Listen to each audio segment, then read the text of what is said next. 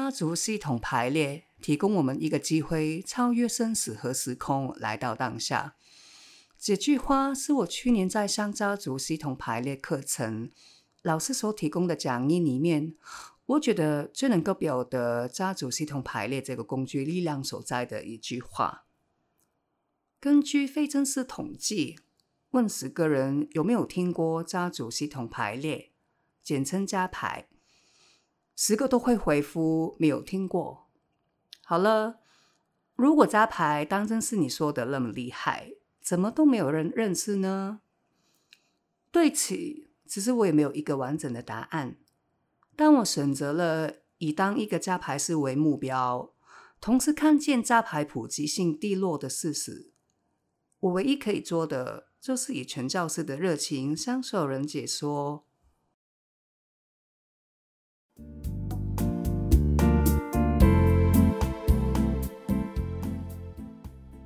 你好，我叫乐山，快乐的乐，山顶的山。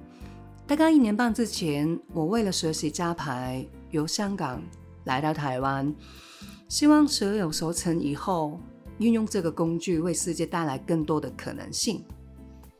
很明白，对于没有接触过加牌的朋友，跟你说这个工具可以超越时间、超越生死的献祭，很自然的会被认为是夸张、无的放矢。在往后的 Podcast，我会用实例来证明我没有夸张，也不是标题党。我会如实的分享我在书本、录像、实际操作上学到的关于扎牌的一切。那扎牌究竟是什么呢？笼统而言，扎牌可被归类为 psychotherapy 的一种，目标跟其他的心理治疗形式类同。这会处理人类不同的问题，比如说关系、情绪、行为、健康问题等等。但在操作和世界观方面，传统的心理治疗以及加牌有南辕北辙的分别。如果要针对这些分别做说明，首先我要拆解加牌的三组 keywords：第一组是家庭，第二组是系统，然后第三组是排列。首先讲第一组，也是最容易理解的家庭，所指的是我们每个人的家庭，无论是已经结婚、拥有自己的家庭，还是和父母、兄弟姐妹、祖父母的原生家庭，都包括在家庭的定义里面。有家族系统排列这个名称，其实我们也可以知道，这个工具非常的着重当事人与家庭的关系，处理问题时。很多时候，在排师都会追溯或者会考虑到当事人和他家庭之间的关系。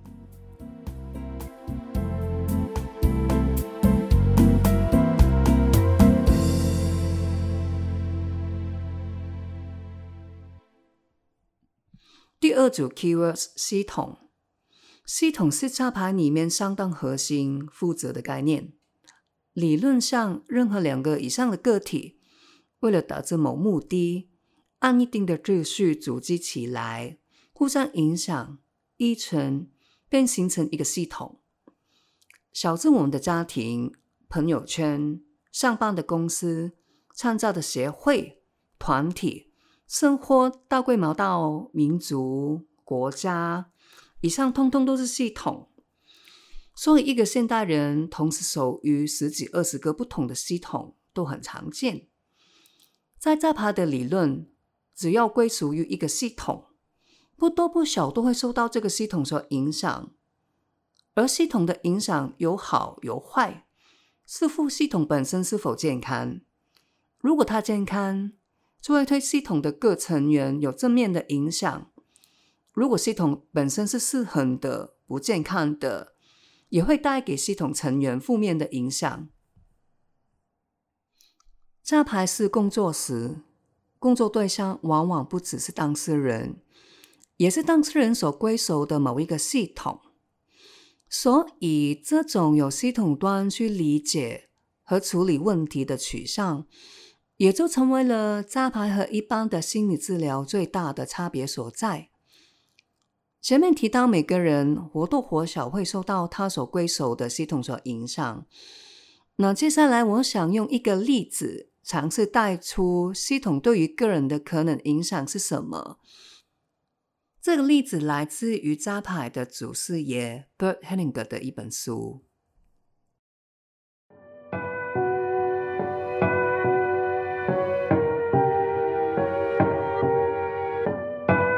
这个故事发生在当事人的曾祖父母那一辈。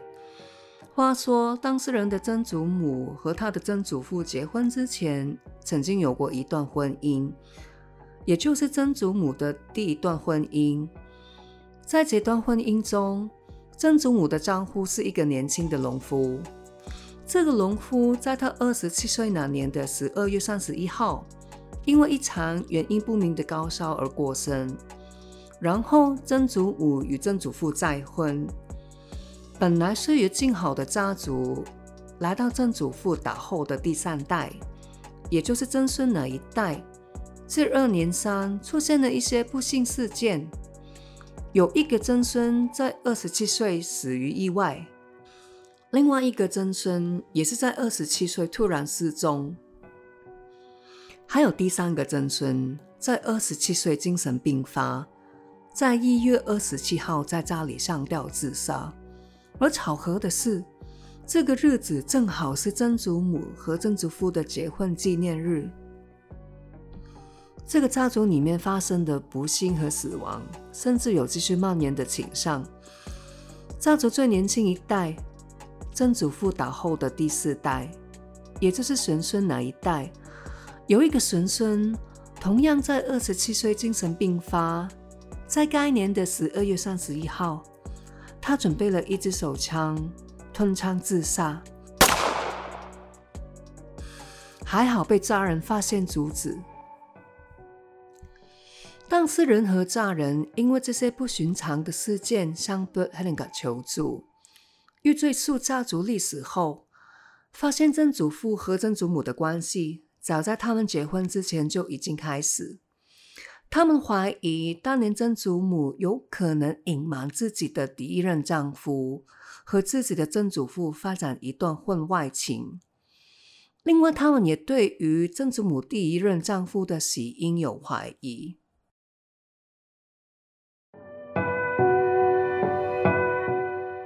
能够肯定的是，有一组数字和两组日子不断的在家族历史中重复。那个数字明显就是二十七。家族中有四位男性，都在他们二十七岁遭遇不幸，或几乎遭遇不幸。年组日子呢？第一个就是十二月三十一号，曾祖母第一任丈夫过世的日子。第二组日子就是一月二十七号，曾祖父和曾祖母的结婚纪念日。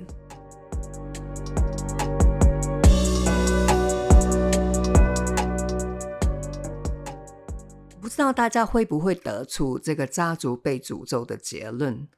但我首先要强调一点，举这个例子，因为它是一个经典例子，也可以带出我之后想要说的重点。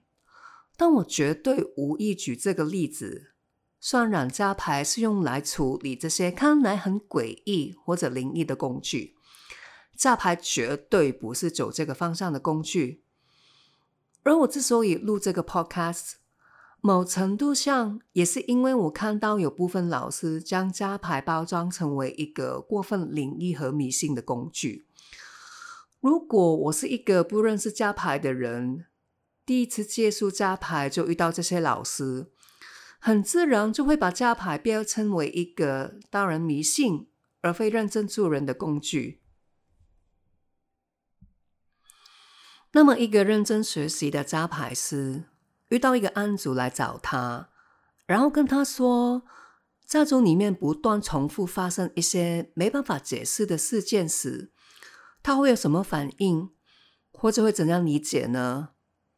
首先，对于这个求助者的家族系统以及成员的历史，扎牌师一定会仔细了解这些不断重复的家族命运。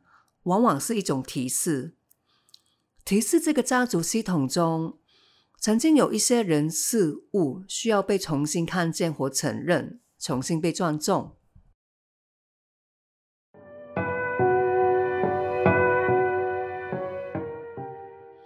因为针对系统，扎帕有一个非常重要的概念：系统里面如果有任何人被排除、被遗忘，那么系统内会产生一股动力，迫使后来进入系统的人重复先前被排除的系统成员的命运。前面说系统动力会迫使后来进入的人重复前人的命运。意思是说，后来进入系统的人都是身不由己，整件事是无意识的。他甚至不知道那个前人曾经存在过，也不知道他的命运如何，但他会承接了前人的感觉以及情绪，无意识的以一种非常接近前人命运的模式生活。从上面横跨五代的家族故事。我们看到家族里面至少有三个成员重复某一个人，或者指向某一个人的命运。哪个人是谁呢？明显就是曾祖母的第一任丈夫。举这个例子，除了希望说明系统如何对个人构成影响，最主要是想凸显扎牌能够处理传统心理治疗没有触及或者忽略的部分。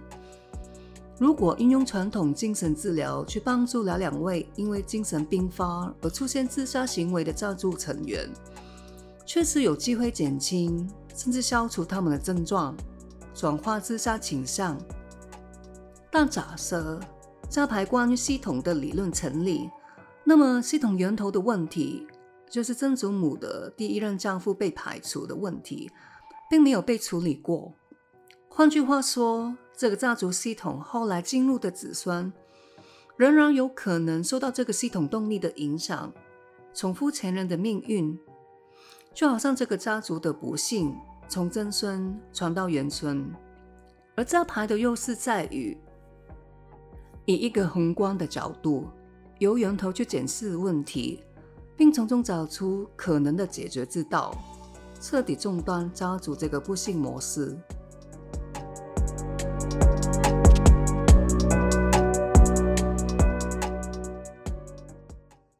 非常负责的系统之后，来到最后一组，第三组的 keywords 排列。排列是加牌独有的操作方式，你可以把它理解为加牌技巧的一种。加牌认为系统里面的每一个成员都有它特定的位置，而这个位置是按照成员进入这个系统的先后次序决定。越早进入系统的人，拥有越大的优先权。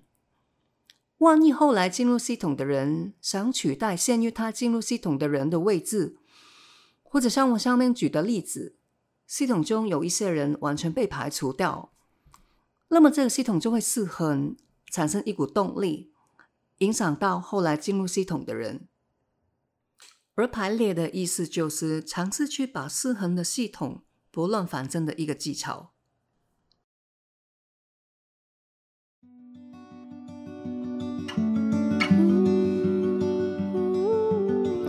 一集想要分享关于加牌的，差不多到这里。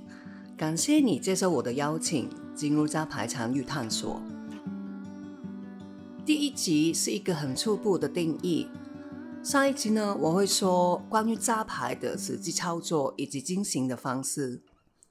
相信大部分没有接触过加牌，或者纯粹在 YouTube 看加牌工作坊的朋友，对于加牌的操作充满了黑人问号。上一期我将会针对这个部分做解说。那最后我必须要强调，自己对于扎牌的认知还是很肤浅。录这个 podcast 除了希望可以带动更多讨论，另外一个重点就是希望透过这个 podcast 成立一个扎牌的 community。因为扎牌最有力的形式就是团体工作坊，这意味着没有团体工作坊也就没办法展开。对于我们这些经验尚浅的实习加牌师来说，最缺的就是练习机会。所以我跟一帮同学很渴望能够组织一个加牌的 community，增加我们的练习机会，也可以让更多人了解并接触扎牌。如果对于这一集的内容或者对于扎牌有任何问题，你可以在这一集 Podcast 的简介找到我的 IG 或者我的电邮，欢迎大家向我提出。再一次感谢每一位听到最后的朋友，拜拜。